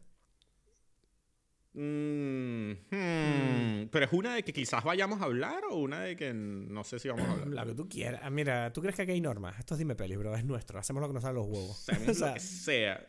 Yo, es lo que te apetezca. bueno, recomiendo The Green Knight.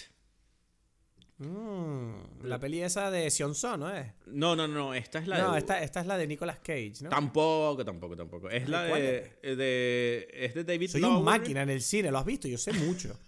De David Lowery, que es el, el director que, que hizo A Ghost Story, hizo Ah, Dragon. David Lowery, sí, sí. Que es una David historia Lowery. así tipo medieval de un caballero inglés de, que está en la mesa, en la mesa, en la, ¿cómo sí? La mesa redonda de, La mesa redonda de, Ar- del de rey- Arturo del y los rey caballeros. Arturo. Bueno, es, es una historia de estas, de, de- los caballeros de la mesa redonda, digamos. Pero así. no es normal la historia. Un bueno como ninguna de estas historias, no sé, ¿no? Las historias del, rey Arturo no son normales ninguna, ¿no? Bueno, pues Green Knight la voy a ver porque, porque la- me dijiste que está, está buena. Sí, sí, sí, me gustó y bueno, si sale Dime Peli saldrá, ¿no? Bueno, yo te voy a decir la peli que recomiendo yo que la vi anoche. ¿Qué es cuál? Que no, no te vas a creer, pero yo creo que no la había visto nunca. ¿Cuál? First Blood. No, o sea, no, si la habías visto. No, la- no, yo no la recordaba. Yo la estaba viendo y digo, yo no he visto esto. No, Yo pensaba que la había visto.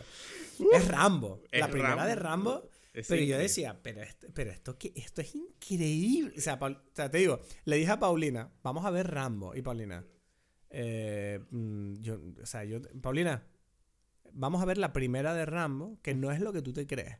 Y ella la empezó a ver. Y solo te digo, cuando, lo- o sea, cuando el tipo se escapa de la comisaría, Ajá. Paulina dijo, me encanta. Paulina- me dijo, y además Paulina me dijo una cosa que yo dije, pues esta tipa es demasiado lista, es más lista que yo, debería estar aquí, aquí hablando contigo. Porque la tipa me dice, claro, porque es increíble la dualidad de este tipo, ¿no? Que tiene un trauma porque su gobierno lo convirtió en un criminal que lo dejó traumado y ahora él vuelve traumado y lo tratan como a un criminal de nuevo y él tiene que volver a ser un criminal para deshacerse del- de lo que le hacen. Y yo decía, wow, esto es muy profundo. O sea, esto es como me acabas de meter aquí un... Vean Rambo. bueno. O sea, no es lo que ustedes creen. Es genial. No es, lo, es que no es, no es una peli de guerra. Es que no tiene. No sé. O sea, yo no entiendo cómo. Luego ya en la segunda supongo que ya se convirtió en el Rambo que todos creen que es. pues, pero exacto. yo no entiendo. La es un, es un thriller psicológico, la primera. Es, es increíble, es una película, bueno, a mí me encanta, ¿no? Y además, cómo está grabada. Sí. O sea, yo estaba todo el rato diciendo a la Paulina, esto está grabado de puta madre. La escena con el helicóptero, Ajá. que es un helicóptero real, Sí, sí, sí. moviéndose de lado a lado del plano, siguiendo los, los, los cues y, la- y la- y las marcas. Y yo decía, pero esto qué es increíble, de Eh, verdad. O sea, Sí. Una obra maestra. O sea, yo pff, flipé. Sí, espectacular. Me gusta, me gusta.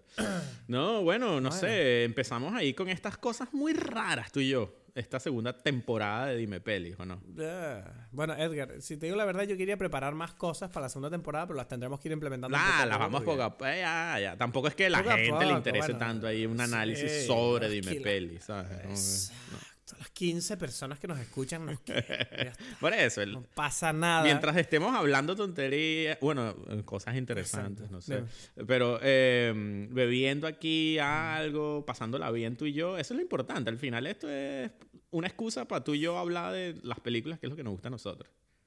Ah, por cierto, antes de acabar el episodio, a nuestros oyentes que hayan llegado hasta aquí, felicidades en primer lugar por aguantarnos. En segundo lugar, recordar por favor que si quieren hacer donaciones para pagar los costes del servidor, que este año no, los no, no, no están cubiertos los gastos, pueden hacerlas a, a mi PayPal. Cubrimos los del año pasado y nos sobraron como 2 euros. mira, mira, creo. pero bueno, vamos a intentar que en una de las próximas hagamos un PayPal de Dime Pelis para parecer más serio, ¿sabes? Creo que lo hice, pero es que no sé cómo Bueno, funciona bueno, porque hay que mandar el DNI. Lo hacemos, lo hacemos. Es un problema, pero lo haremos, lo haremos. Bueno, en todo caso, no he dicho cuál PayPal. O sea, eso tendré que decirlo en el Instagram, pues. Eso, eso lo pones ahí escrito. Exacto, lo pongo en los links. Dale, pues. Bueno, pues nada, nos vemos. Un abrazo, Un pues. abrazote, Estamos tío. ahí. Dale. Nos vemos la semana que viene, ¿o Te quiero. Yo también te quiero, Sí. coño. Un abrazo. Así me gusta. Nos vemos. Bueno, pues muchas gracias por acompañarnos desde el inicio de esta nueva temporada. La semana que viene hablaremos de Dune, una de las películas más esperadas del año. Recuerda seguirnos en Instagram y en Twitter, arroba dime pelis para estar al tanto de todas las novedades y escribirnos si te apetece para consultarnos cualquier cosa. Nos vemos aquí la semana que viene. ¿Dónde? En Dime Pelis.